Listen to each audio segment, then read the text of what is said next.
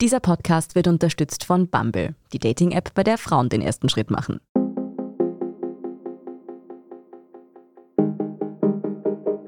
Hallo und Servus zu Beziehungsweise, der Standard-Podcast mit ehrlichen Gesprächen über Liebe und Sex. Ich bin Kevin Recher. Und ich bin Antonia Raut.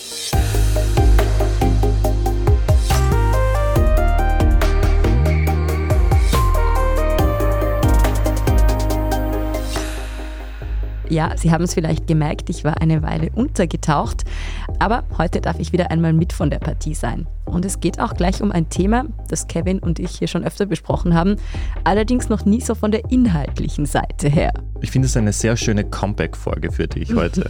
Auf jeden Fall. Die Rede ist nämlich von Porno. Wir hatten hier schon einmal einen Pornoregisseur zu Gast und einen Pornodarsteller. Die Folgen könnt ihr auf Spotify oder wo immer ihr eure Podcasts anhört, nachhören. Aber diesmal wollen wir nicht wissen, wie es so vor oder hinter der Kamera zugeht, sondern warum wir eigentlich welche Pornos gut finden. Wenn wir uns die Suchtrends so ansehen, dann fällt auf, Tabubrüche finden offenbar sehr viele Menschen erotisch anregend oder zumindest die Vorstellung davon. Jedenfalls gehen wir heute der Frage nach, wieso Gruppensex, Fremdgehen und Stiefgeschwister-Szenarien in der Pornowelt eigentlich so einen Reiz ausüben. Wir sprechen heute mit Matita Oeming eben über Pornos. Sie lebt zurzeit in Göttingen, ist Pornowissenschaftlerin und beschäftigt sich mit sexpositivem Feminismus. Liebe Matita, danke, dass du heute da bist. Schön, dass ich da sein kann. Hallo. Bevor wir über Tabus im Porno sprechen und was uns eigentlich so erregt, kannst du uns kurz erklären, was überhaupt Pornowissenschaft ist? Klar. Also ein Stück weit ist es so ein ausgedachter Name, weil es leider noch keine etablierte Disziplin ist. Es gibt keinen Lehrstuhl für Pornowissenschaft, noch nicht. Aber im Prinzip ist es ein Begriff, der Menschen zusammenfasst, die sich mit dem Thema Porno als Forschungsgegenstand beschäftigt. Und besonders meine ich damit einen geisteswissenschaftlichen Zugang, der eben nochmal anders mit dem Thema umgeht, als zum Beispiel die Psychologie oder die Pädagogik etc. und insbesondere versucht, von so einer Wertung wegzugehen und eher hin zu einem Verständnis von, was sind Pornos eigentlich, wie haben die sich entwickelt über die letzten 50 Jahre, was haben die für einen Platz in unserer Gesellschaft. Das heißt, es ist ein bisschen ein inhaltliches Studium beziehungsweise eine inhaltliche Forschung, aber auch quasi auch so sozialwissenschaftlich, oder? Also es kommen ganz verschiedene Disziplinen zusammen, die sich mit dem Gegenstand beschäftigen. Das ist, finde ich, auch das Spannende daran, dass es so viele verschiedene Zugänge gibt. Ich selbst bin Kulturwissenschaftlerin. Das heißt, ich habe natürlich noch mal einen ganz anderen, eher gesamtgesellschaftlichen Blick auf das Ganze als jemand, der jetzt zum Beispiel in der Neurologie arbeitet oder in der Psychologie oder therapeutisch arbeitet. Und es gibt aber keine Einschränkungen an eben Methoden oder Disziplinen in diesem Feld, sondern es ist wirklich dadurch geeint, dass man sich mit dem gleichen Gegenstand beschäftigt. Wenn wir jetzt Porno hören, dann denken die meisten mittlerweile automatisch so an Videos, die es halt im Internet abzurufen gibt. Ist das das, was du erforscht oder ist da der Begriff Porno weitergefasst? Also ich selbst interessiere mich tatsächlich vor allen Dingen für die Gegenwartspornografie und für audiovisuelle Pornografie, also genau das, was du gerade beschrieben hast, weil ich das als Gegenwartsphänomen spannend finde und mich eben auch die ganzen Diskurse drumherum interessieren. Also ich selbst beschäftige mich auch nicht nur mit Pornos, sondern auch sehr viel mit dem Sprechen über Pornos, mit dem öffentlichen Diskurs, wie wird in den Medien über Pornos gesprochen. Das ist ein Blickwinkel, den ich interessant finde, gerade wenn es so um Tabu und Stigma geht. Insgesamt ist dieser Begriff aber schon teilweise weiter gedacht. Also es gibt auch Menschen, die sagen, sie machen Pornowissenschaft, aber sie beschäftigen sich mit pornografischer Literatur oder sie beschäftigen sich vielleicht mit ganz frühen Filmen oder zum Beispiel der Porno-Kino-Kultur der 60er Jahre, 70er Jahre.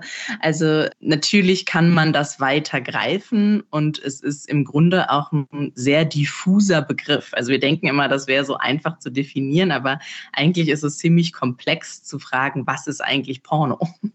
Und wie bist du dazu gekommen, wissenschaftlich mit Porno zu arbeiten? Also hast du im Studium selber für dich über den wissenschaftlichen Zugang gemerkt, dass du gerne in die Richtung arbeiten würdest? Oder hast du irgendwann beim Pornos schauen dir gedacht, so, hm, let's make a job out of it? so ein bisschen weder noch. Ähm, das war mehr oder weniger zufällig. Ich bin leider in meinem Studium nie damit in Kontakt gekommen, was ich sehr schade finde, denn ich weiß, es äh, hätte auch da meine Aufmerksamkeit bekommen, aber das ist nicht erwähnt worden in meinen medienwissenschaftlichen mhm. Vorlesungen. Bei mir war das ein Zufall. Ich saß an meiner letzten Hausarbeit im Masterstudium Amerikanistik und habe über Moby Dick in der visuellen Kunst geschrieben mhm. und bin bei der Google-Bildersuche zu Moby Dick, Dick Schwanz, es liegt ah, irgendwie auf der Hand.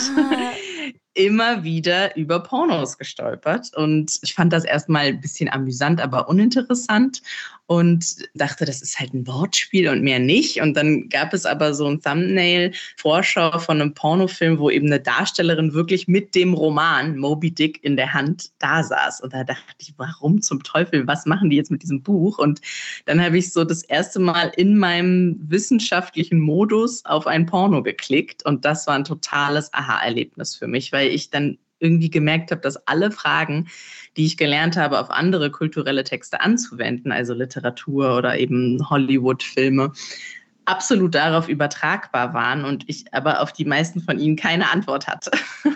Und das war so ein schönes Gefühl, auch so viele echte, offene Fragen zu haben, wirklich Neugierde zu haben. Und ich habe dann meine Masterarbeit über Moby Dick Pornos geschrieben und war angefixt. Und das ist jetzt ungefähr sieben Jahre her. Also ich bin dann nicht mehr losgekommen von diesem Thema, weil ich so facettenreich und spannend finde und man halt auch noch so viel beitragen kann im Vergleich zu manch anderen geisteswissenschaftlichen Themen, die einfach schon seit 50 Jahren akademisch durchgekaut werden. Und ja, so ist das entstanden. Und ich habe schon immer Privatpornos geguckt und ich denke, das hat schon auch dazu beigetragen, dass ich eben damit keine Berührungsängste habe und quasi nicht so, ja, sag ich mal, Angst vor der eigenen Erregung oder den eigenen Reaktionen oder auch der eigenen Abneigung, wie das manche andere Personen vielleicht haben, wenn sie darüber nachdenken, sich damit beruflich auseinanderzusetzen. Also das ist mir recht leicht gefallen, aber war natürlich auch ein Lernprozess für mich.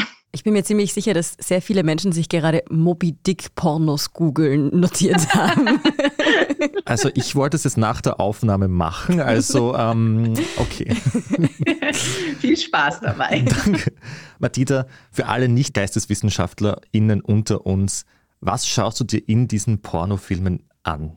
Das kann ganz unterschiedlich sein. Also man kann das entweder klassisch filmwissenschaftlich anschauen, dass man eben sich wirklich fragt, wie wird hier mit der Kameraperspektive gearbeitet, wie wird dadurch vielleicht auch unsere Identifikation geleitet, wie sind Licht, Dialog, auch das gibt es ja tatsächlich im Porno. Und selbst wenn einem das unterkomplex erscheinen mag im Vergleich zu jetzt sage ich mal einer komplexen, weiß ich, Netflix-Serie oder ähnlichem, hat es natürlich immer einen Effekt und kann ich auch immer feststellen, was vielleicht nicht da ist oder wo die Unterschiede liegen zu einem anderen Film.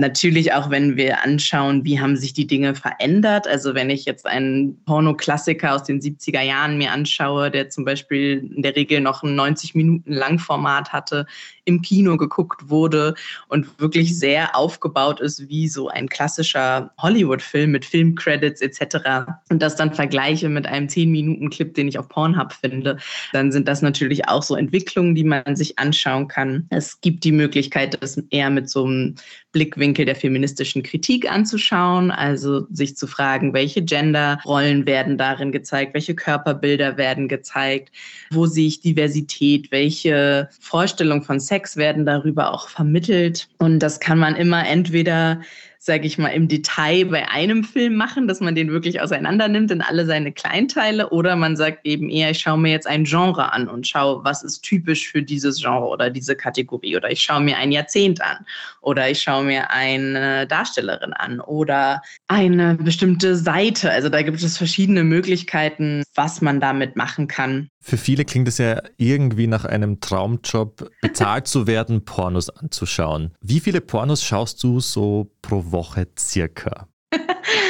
Ja, das ist sehr schwierig zu sagen, weil es da so unterschiedliche Phasen gibt. Also ich sag mal, wenn ich jetzt zum Beispiel einen Vortrag vorbereite zu Vulva-Diversität im Mainstream-Porno zum Beispiel, dann bedeutet das, dass ich viele Sachen sichten muss, um zum Beispiel Screenshots von vielen verschiedenen Sachen zu machen, insbesondere wenn man Trends aufzeigen möchte oder wenn man über einen längeren Zeitraum etwas beobachten möchte, muss man natürlich sehr viel schauen.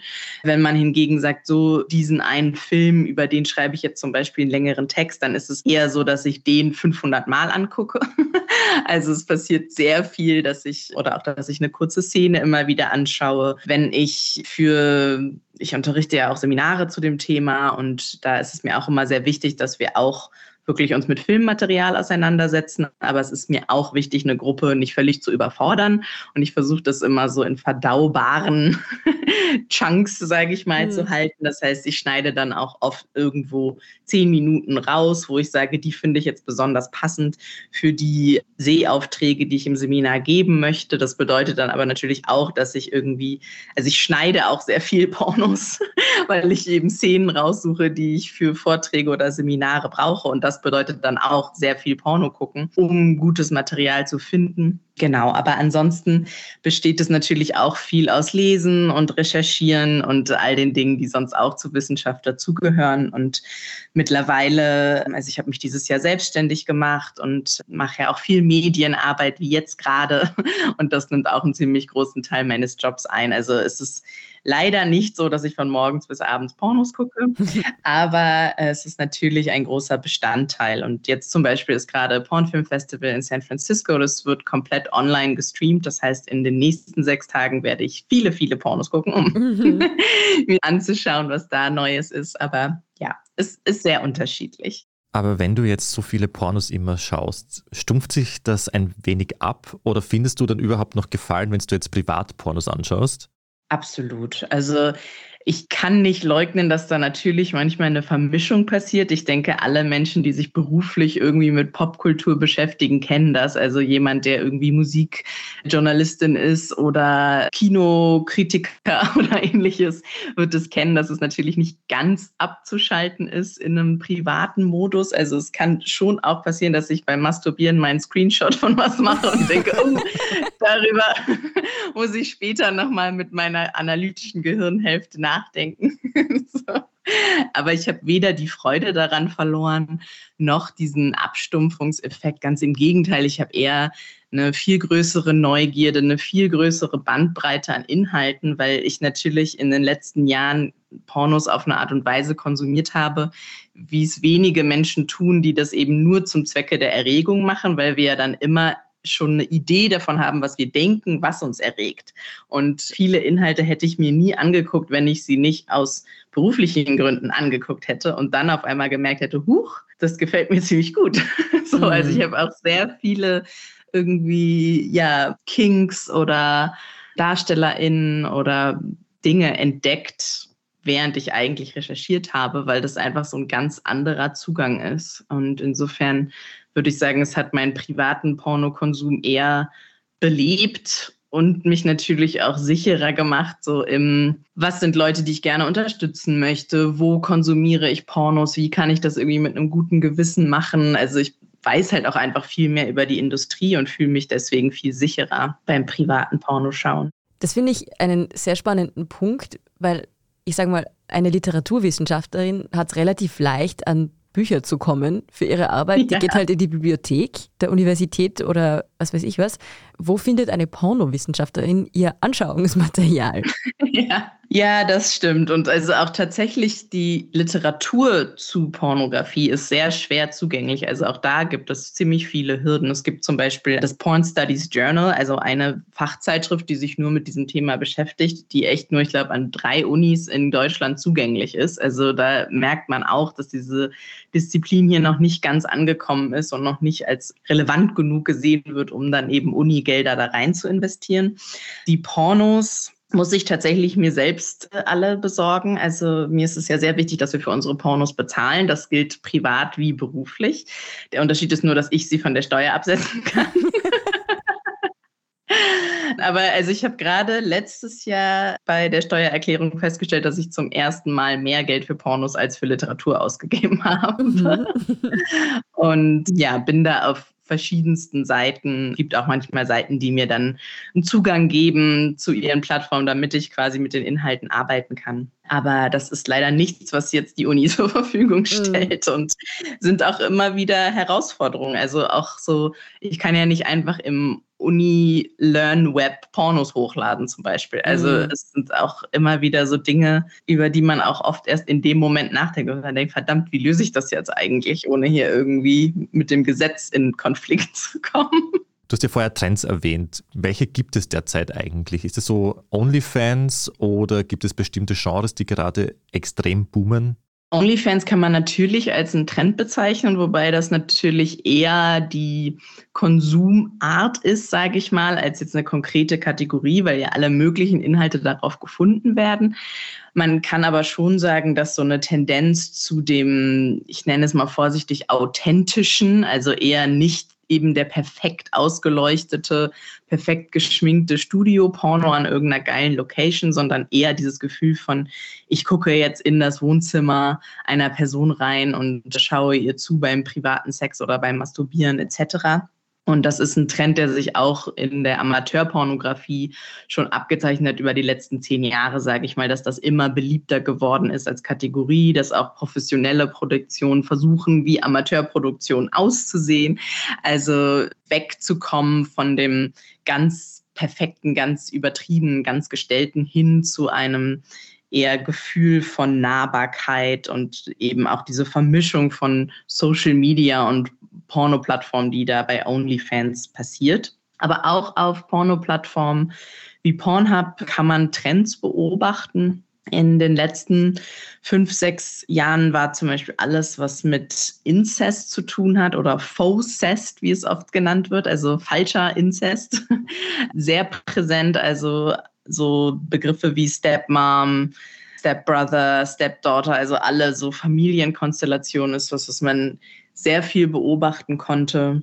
Wir haben gesehen, dass die MILF-Kategorie immer beliebter geworden ist. Also MILF hat Teen abgelöst, sage ich mal, in den Kategorien. Und jetzt letztes Jahr war sehr auffällig, dass Hentai, also tatsächlich weltweit Hentai, der meistgesuchte Begriff auf Pornhub war. Also Hentai ist ähm, japanische Pornofilme, die gezeichnet sind, also so im Anime-Manga-Style. Und das finde ich zum Beispiel sehr interessant, dass das sich jetzt so weltweit sehr große Aufmerksamkeit erfreut. Aber es gibt doch regionale Unterschiede, oder? Also zumindest Amerikaner schauen, glaube ich, was anderes als Europäer, Europäer schauen was anderes als Asiaten.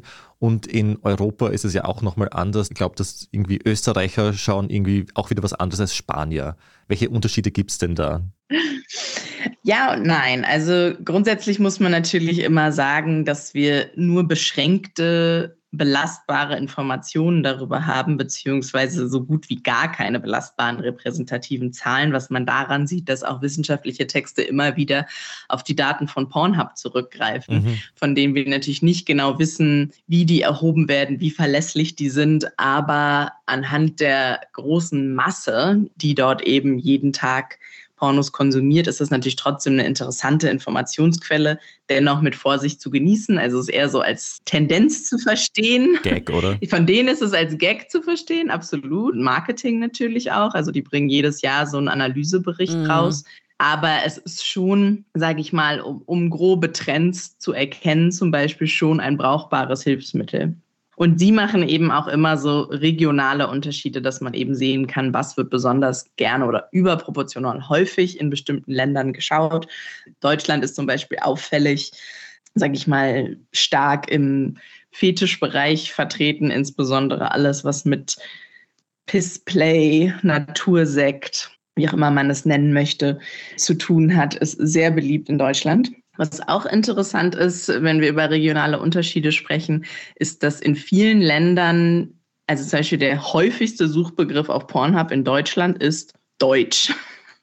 Okay. Also, Why? dass Menschen quasi bewusst nach deutschen Pornos suchen. Und das finde ich spannend, insbesondere wenn man jetzt sagt, okay, wenn es um Sprache geht, ist jetzt nicht so im Vordergrund bei den meisten. Pornos. Und das kann man aber in verschiedenen Ländern beobachten, dass das dort so ist. In Frankreich ist es zum Beispiel auch so. In Schweden ist es auch so. In Russland ist es auch so. Also irgendwie so eine merkwürdige Sehnsucht danach, doch Inhalte aus dem eigenen Land sich anzuschauen. Das finde ich spannend. Das hat vielleicht auch mit diesem Authentizitätsgefühl zu tun, das du schon vorher erwähnt hast, quasi, ich möchte ja in das Wohnzimmer von jemand anderen reinschauen. Möglich, absolut. Und das sollte mein Nachbar oder meine Nachbarin sein am besten. Und gibt es da auch bei Österreich was Auffälliges? Lederhosen. es gibt hier tatsächlich einen Austrian Women Insight. Also in Österreich ist der Anteil der weiblichen Besucherinnen auf Pornhub bei 25 Prozent. Immerhin. Immerhin. Die durchschnittliche Zeit, die ÖsterreicherInnen auf Pornhub pro Besuch verbringen, sind 11 Minuten und 5 Sekunden. Also das können wir, denke ich, als offiziell ermittelte durchschnittliche Orgasmuszeit festhalten. Also können wir nicht so lange. Weil du jetzt gerade eben den weiblichen Anteil angesprochen hast. Mhm. Klar, man weiß und ich glaube, das ist immer noch zutreffend, dass Männer deutlich mehr Pornos konsumieren als Frauen. Aber wie extrem sind denn diese Unterschiede noch und gibt es auch da vielleicht, ich sage mal, in den Präferenzen erkennbare Unterschiede bei den, was eben Männer und Frauen sich anschauen? Also mein Anliegen ist immer so ein bisschen mehr weg von den Unterschieden und hin zu den Gemeinsamkeiten mhm. zu kommen, weil ich denke, dass das mhm. Teil davon ist, bei Gleichberechtigung anzukommen, dass wir einfach wegkommen von so Gender-Stereotypen. Deswegen stellen sich mir auch immer ein bisschen die Nackenhaare auf, wenn ich so zum Beispiel höre Frauenpornos. Mm. Und ganz oft so die Vorstellung verbreitet wird, dass Frauen in Pornos immer mehr Intimität und Augenkontakt und eine, gerne eine Geschichte drumherum. Und das finde ich ist ein Klischee. Das heißt nicht, dass das keine Frau wollen darf, aber das festzumachen an, an dem Geschlecht finde ich einfach sehr schwierig. Und tatsächlich, wenn man sich anschaut, was jetzt zum Beispiel überproportional viel von Frauen angeklickt wurde, dann sind da ganz häufig zum Beispiel Gangbang, Fisting, also so Praktiken, die wir jetzt nicht in die Romantik-Schiene schieben würden, sage ich mhm. mal, zu sehen. Also es stimmt auch schlichtweg nicht. Ich denke, dass es für manche Frauen aufgrund unserer sozialen Rolle leichter ist, mit bestimmten Inhalten konfrontiert zu werden, wo zum Beispiel der Sex legitimiert legitimiert wird durch irgendeine Geschichte, weil wir einfach nicht gelernt haben, dass wir einfach so nur, weil wir Lust auf Sex haben, Sex haben dürfen, sondern dass wir im Idealfall irgendwie verliebt sind oder noch besser eine Familie gründen möchten. So, und das steckt uns halt noch tief in den Knochen. Ich frage mich dann ja immer, welche Geschichte einen Gangbang legitimieren soll. Darauf hätte ich jetzt viele Antworten, aber ich glaube, das würde zu weit führen. Also es gibt eine schöne Übersicht. Was wird von österreichischen Frauen überproportional viel geschaut im Vergleich zu Frauen weltweit? Auch da ganz klar Nummer eins, German. Mhm. Also auch da scheint das Deutschsprachige dann im Vordergrund zu stehen. Interessanterweise wird der Begriff Babe offensichtlich sehr oft gesucht.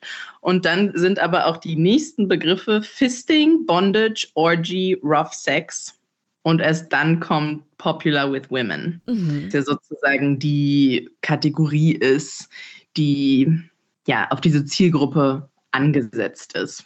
Und was man auch beobachten kann, ist, dass manche Menschen natürlich Pornoseiten benutzen, um über Dinge zu lernen. Also im letzten Jahr wurde zum Beispiel bei Pornhub sehr häufig How to eingegeben. Also How to squirt, How to make her come, How to find the G-Spot. Also das ist so als, ja, schon auch so als Instruktion benutzt wurde, was natürlich auch problematisch ist, weil Pornos nicht dafür gemacht sind, uns zu erklären, wie Sex funktioniert. Und ich es nicht empfehlen kann als ultimative Informationsquelle. Aber immerhin versuchen die Männer zu lernen, wie man eine Frau zum Orgasmus bringt. Und die Frauen ja. wahrscheinlich auch. Ich meine, gut vor Immerhin. Also du hast gerade schon angesprochen, dass jetzt der Porno nicht unbedingt eine Quelle für sexuelle Aufklärung sein sollte.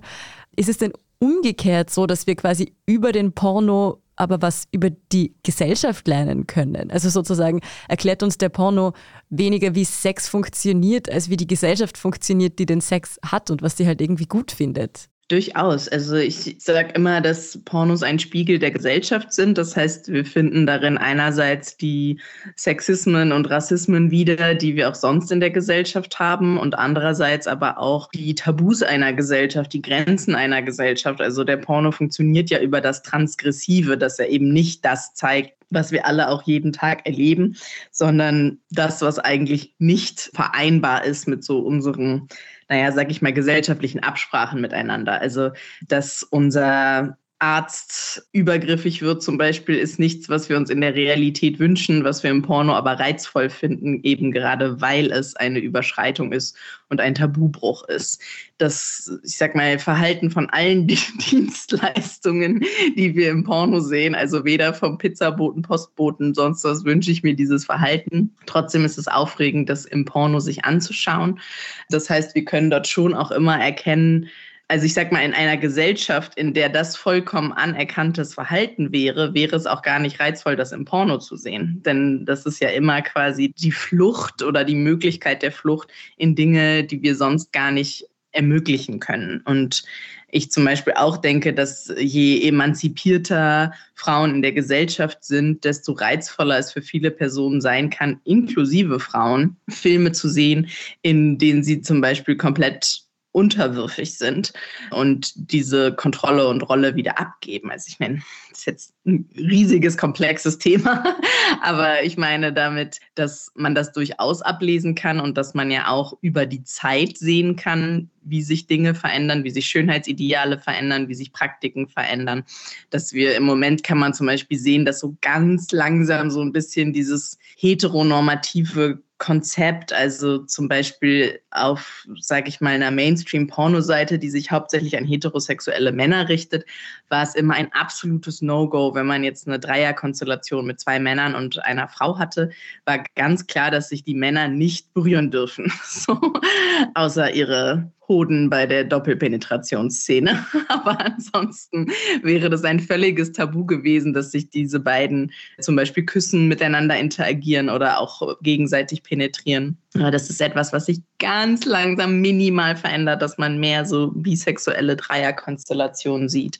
Oder das Pegging zum Beispiel, also das ein Cis-Mann anal penetriert wird mit einem Strap-on zum Beispiel von einer Cis-Frau häufiger zu sehen ist. Also man merkt dass auch so ein bisschen, wie Dinge aufbrechen und mehr möglich werden. Ja, und dann auch eben die regionalen Unterschiede. Also wir haben eben darüber gesprochen, wie unterschiedliche Kategorien unterschiedlich beliebt sind, aber es gibt ja zum Beispiel auch ganz unterschiedliche Ästhetiken. Also wenn man jetzt so einen japanischen Hentai-Porno anschaut, da gibt es manchmal so Einstellungen, zum Beispiel so Innenansicht, wo dann der Cam-Shot in der Vagina gezeigt wird. Das ist zum Beispiel so, dass ich noch niemals in einem Porno gesehen habe aus einem anderen Kulturraum oder auch wie dort zensiert wird dann in anderen Pornos. Würde alles zu weit führen, aber ich will damit sagen, dass natürlich ein Porno ein Produkt ist aus einer Kultur, der entspringt und dementsprechend kann man daraus immer etwas über diese Kultur und Gesellschaft lernen. Wir finden ja gerade das Thema Tabu extrem spannend und warum eigentlich gewisse Themen da so faszinieren und ob das wirklich die Menschen dann auch erleben wollen, darüber sprechen wir nach einer kurzen Pause nochmal weiter.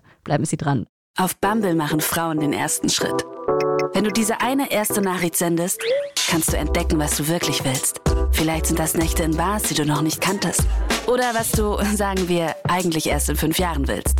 Oder einfach nur jemanden, der jetzt gerade deinen Humor so feiert wie du. Finde, was du suchst. Fall in Love with Dating. Auf Bumble. Du hast jetzt bereits angesprochen, dass eben viele Menschen besonders diese Tabubrüche im Porno suchen, offenbar. Kannst du uns vielleicht auch ein bisschen erklären, warum da denn gerade manche Dinge scheinbar besonders faszinieren? Du hast gesagt, dass eben MILF Natursekt, also halt alles, was irgendwie mit Urin zu tun hat und aber auch Stiefgeschwister, Inzest total beliebt sind. Wünschen sich die Menschen, die das suchen und anschauen, wirklich irgendwie und trauen sich nicht, das auszuleben? Ich denke, das kann sehr unterschiedliche Gründe haben. Grundsätzlich muss man sagen, dass wir leider immer noch wenig darüber wissen, wie sexuelle Fantasien entstehen und wo sie herkommen. Da gibt es Erklärungsansätze, aber keine völlige, sag ich mal, empirische Klarheit kann man sich auch vorstellen, dass es sehr schwer zu erforschen ist. Was jetzt den Pornokonsum anbelangt, ich denke, da gibt es verschiedene Kategorien. Also die Kategorie, ich gucke mir das gerne an, aber ich möchte es nie erleben, halte ich für sehr relevant. Also insbesondere nehmen wir zum Beispiel den Gangbang, was ein sehr beliebtes Genre ist. Die meisten Menschen werden vollkommen überfordert damit, mhm. mit zehn anderen fremden Menschen so eine Szene zu erleben. Es ist wahnsinnig aufwendig, sowas in der Realität zu organisieren, insbesondere unter bestimmten so Sicherheitsvorkehrungen etc. Das heißt, es ist für viele etwas, was sie sich sehr gerne anschauen, aber sie würden nicht auf die Idee kommen, sich jetzt zu überlegen, wen sie wann wie einladen, wer sich wie testen lassen muss, wie sie das gestalten möchten und kommunizieren. Und dann gibt es natürlich den Bereich von, ich würde das eigentlich gerne ausleben, aber habe zum Beispiel also entweder nicht den Mut dazu, vielleicht auch nur nicht den Mut dazu, es anzusprechen. Vielleicht bin ich in einer monogamen Partnerschaft und mein Gegenüber möchte das nicht mit mir ausleben, was natürlich dann auch zu akzeptieren ist. Niemand soll gezwungen werden, die Kings von PartnerInnen mitzutragen und da mitzugehen, wenn es etwas ist, womit man sich selbst nicht wohlfühlt. Das kann dann natürlich auch eine Ersatzbefriedigung sein, dass man sagt, ich hole mir das im Porno, weil ich es in der Realität nicht bekommen kann. Und in vielen Bereichen würde ich sagen, hat das auch gar nicht so viel konkret mit dem Inhalt zu tun. Also jetzt zum Beispiel das Pizzaboten- oder Briefbotenbeispiel. Ich denke nicht, dass dahinter eine riesengroße Sehnsucht aller Menschen besteht, Sex mit ihrem Postboten zu haben, sondern dass es eben wirklich um das Aufregende, Verbotene geht. Genauso würde ich sagen, die ganze Inzest Bewegung. Also ich denke nicht, dass all die Millionen Menschen, die jeden Tag auf Stepmom-Pornos klicken, tatsächlich Sex mit ihrer Stiefmutter haben möchten und das nur nicht umsetzen, weil es kulturell stigmatisiert ist, sondern dass es auch da den Tabubruch, das Verbotene geht, aber auch so die Szene, in der das oft dargestellt wird, ist halt häufig, dass wir sitzen alle ordentlich angezogen am schön gedeckten Tisch zu Hause und dann wird aber unterm Tisch dem Onkel der Schwanz gelutscht, auf gut Deutsch. und das ist dann eben einfach so ein Kontrast zwischen heiler Welt und dreckigem Sex, der einfach gut funktioniert. Und ich denke, das würde quasi ohne diese ganze Familienkonstellation, aber mit der gleichen Ästhetik auch sehr gut funktionieren. Ganz ähnlich bei allem, was irgendwie mit Beruf zu tun hat, der Bürokontext. Also überall da, wo Sex nicht hingehört, ist es eben besonders spannend, dann auf einmal Sex zu sehen. Und trotzdem wären viele dieser Dinge in der Realität entweder illegal oder völlig grenzüberschreitend oder sonstige Art und Weise problematisch. Und das ist dann aber eben wie so ein ja, regelfreier Raum, wo alles irgendwie möglich ist. Und ich denke, sich das auch zu erlauben und sich das bewusst zu machen, ist total wichtig, dass es eben nicht heißt, dass man das auch wirklich erleben möchte, was bei vielen Menschen jetzt zu so einem schlechten Gewissen führt, dass sie denken, oh Gott, ich habe mir jetzt diesen Porno angeguckt, heißt das, ich sexualisiere meine Stiefschwester oder so. Also das kann ja auch zu Konflikten innerlich kommen.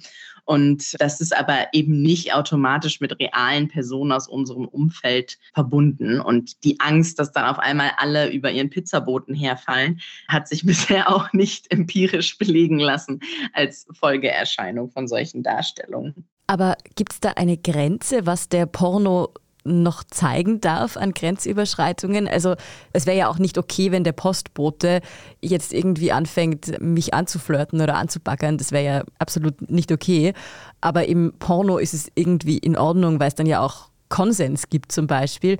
Gleichzeitig gibt es dann aber auch Pornokategorien, wo eben kein Konsens gegeben ist oder wo halt Minderjährige involviert sind. Sind das dann wiederum Fantasien, wo man sagen muss, ja, okay, das will vielleicht nicht jeder tun, der sich diesen Porno ansieht, aber trotzdem ist es einfach falsch, das so darzustellen. Also erst nochmal, um das ganz klar zu machen, wenn es keinen Konsens gibt oder wenn minderjährige Menschen anwesend sind, ist das kein Porno, sondern Gewalt.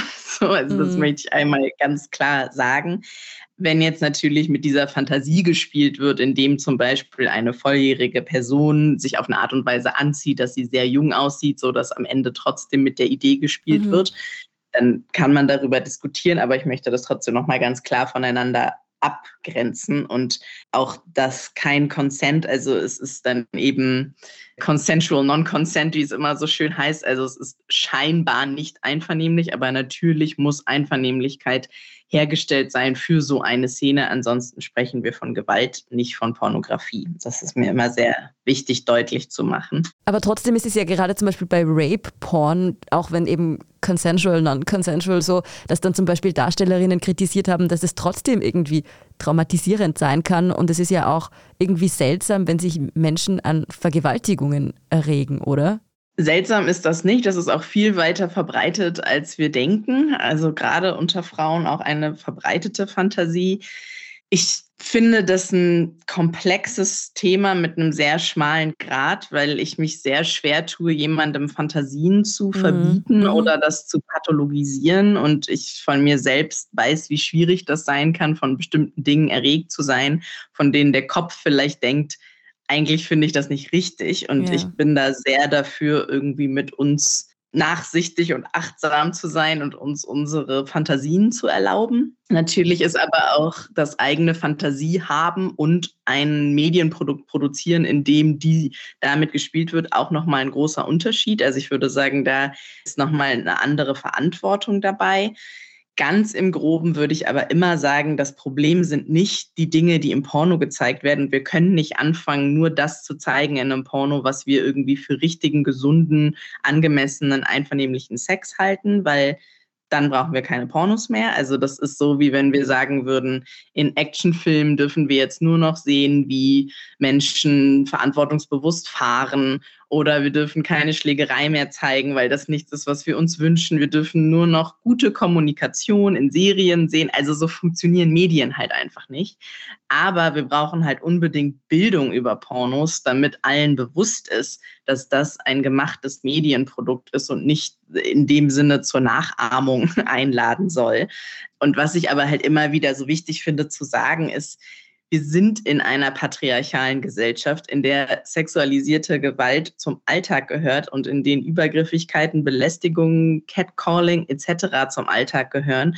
Das ist keine Konsequenz von Pornografie. Ich denke eher, die Inhalte sind da, weil wir bestimmte Strukturen haben und nicht umgekehrt. Und so diese ja, Medieneffektannahme, dass wir sexistisch werden, weil wir den sexistischen Inhalt dort sehen, halte ich für schwierig.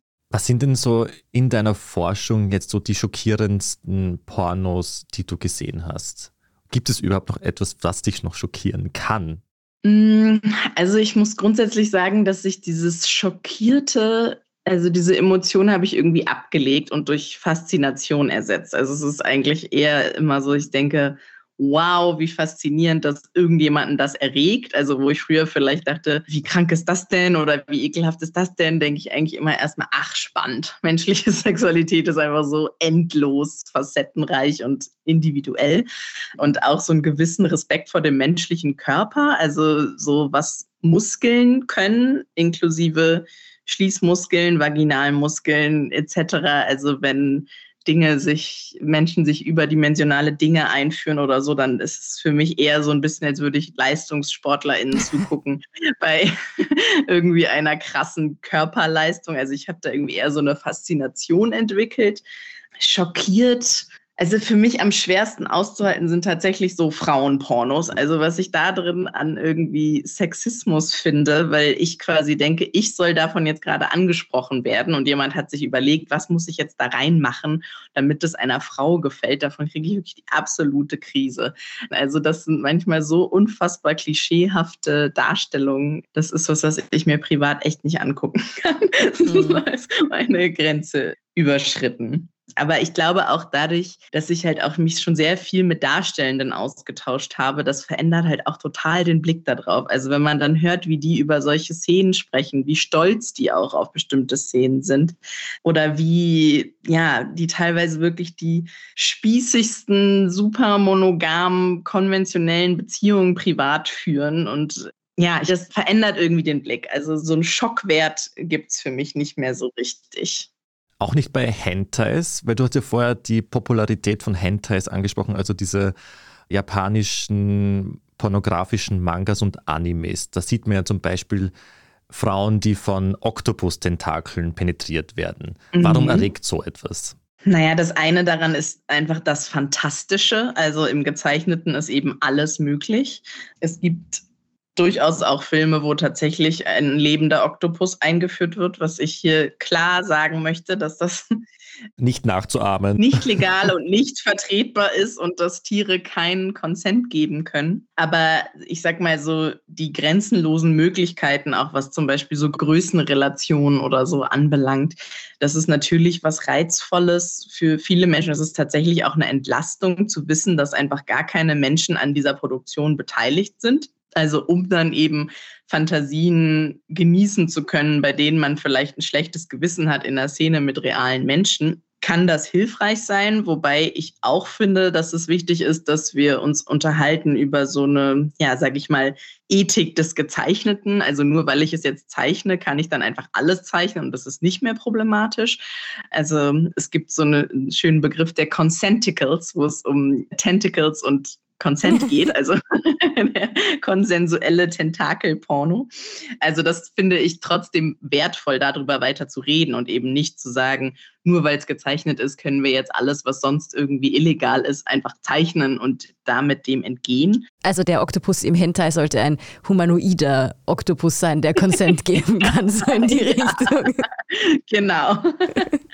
Aber ich finde es schon eine spannende Entwicklung und natürlich auch etwas, was die Industrie total verändern könnte. Also wenn man einfach keine Menschen mehr braucht, um Pornos zu produzieren, ist das natürlich eine massive Veränderung. Ich glaube nicht, dass wir da jetzt ankommen werden. Ich meine, nur die Tatsache, dass der Markt für so etwas doch so groß zu sein scheint, hat viel Potenzial. Ich finde es halt spannend, dass Hentai eben dieser meistgesuchte Begriff der Welt ist und jetzt nicht zum Beispiel Fisten. Mhm. Kannst du ungefähr einschätzen, warum das so ist? Kann ich tatsächlich nur spekulieren mhm. drüber. Ich denke, man darf auch nie unterschätzen, wie groß der Anteil der Neugierde ist. Also natürlich können wir nicht automatisch annehmen, dass jede Person, die diesen Begriff bei Pornhub eingibt, dann auch zu dem Suchergebnis masturbiert hat.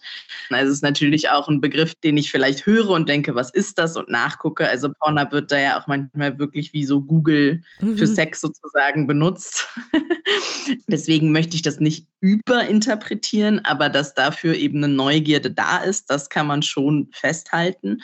Und es ist halt einfach was anderes. Also wir sind ja häufig auf der Suche nach was anderem, nach neuen Impulsen, nach neuen Reizen. Und da ist das eben nochmal etwas, was wir vielleicht noch nicht kennen. Und ja, manche Menschen sich vielleicht auch dann davon überraschen lassen, was das so mit ihnen macht. Ich hätte dann noch eine Abschlussfrage weil du natürlich, ich sag mal, den ganzen Bereich Porno immer sehr genau im Auge hast. Gibt es so irgendwie neue Trends oder auf einmal gefragtere Suchbegriffe jetzt abseits von dem, worüber wir schon gesprochen haben, das dich gerade interessiert, das dich gerade fasziniert? Also spannend finde ich jetzt über die letzten anderthalb Jahre, was die Pandemie so gemacht hat mit dem Pornokonsum. Also einerseits ist der massiv gestiegen durch einfach Langeweile, Lockdown Homeoffice und auch verschiedene Fantasien, also zum Beispiel alles, was so mit Roommates zu tun hat, ist sehr in die Höhe gegangen, wo man denkt, gut, Menschen waren viel miteinander eingesperrt, sage ich mal. Dann gab es auch tatsächlich so verschiedene Sachen, wo Zoom vorkam. Gibt es Spaziergangspornos? Gute Frage. Kann ich mir sehr gut vorstellen, sind mir aber noch nicht über den Weg gelaufen. Irgendwelche mit Bananenbrot. Tatsächlich war so im ersten Lockdown und als Corona so aufkam, war das auch ein sehr großer Suchbegriff übrigens auf Pornhub. Und es gab auch Filme, die wirklich dann so über tragt eure Maske gesprochen haben oder Abstand halten oder so. Also das ist sehr viel dort aufgenommen worden. Jetzt sieht man eben eher so die Fantasien, auch sehr viele Remote-Sex-Fantasien, was ja auch etwas ist, was in der Pandemie viel mehr Einzug in die private Sexualität von Menschen gefunden hat, weil sie einfach räumlich getrennt voneinander waren. Das habe ich auch in vielen Pornos schon gesehen, dass da so das Sexting oder Camming oder so miteinander aufgegriffen worden ist. Und ja, da bin ich gespannt, wie nachhaltig sich diese Dinge halten und auch wenn dann eben alle aus dem Homeoffice wieder ins Büro zurückkehren, da zum Beispiel auch bestimmte Masturbationsroutinen nicht mehr durchzusetzen sind, die sich da entwickeln. Also ja, das finde ich was, was ich im Moment interessant finde, was die Pandemie mit dem Porno macht und wie sich das auf unsere sexuellen Fantasien auswirkt. Liebe Mathilda, danke für diesen wahnsinnig spannenden Einblick in die Pornoforschung, in die Tabus der Menschheit und unsere Fantasien, was Sex mit Tentakeln betrifft. Sehr gerne. Und Moby Dick Porno. Moby Dick Porno jetzt googeln. Das ist mein nächster Schritt. Das war beziehungsweise der Standard-Podcast mit ehrlichen Gesprächen über Liebe und Sex. Wir freuen uns, wenn ihr auch die nächsten Folgen wieder anhört. Abonniert uns am besten bei Apple Podcasts oder Spotify oder eurer liebsten Podcast-Plattform, sodass ihr auch keine Folge verpasst. Und dann lasst uns doch auch gleich ein paar Sterne da. Bis zum nächsten Mal und ciao. Bussi Baba.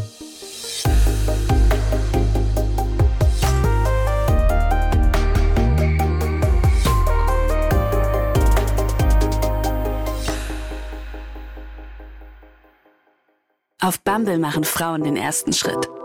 Wenn du diese eine erste Nachricht sendest, kannst du entdecken, was du wirklich willst. Vielleicht sind das Nächte in Bars, die du noch nicht kanntest. Oder was du, sagen wir, eigentlich erst in fünf Jahren willst. Oder einfach nur jemanden, der jetzt gerade deinen Humor so feiert wie du. Finde, was du suchst. Fall in Love with Dating. Auf Bumble.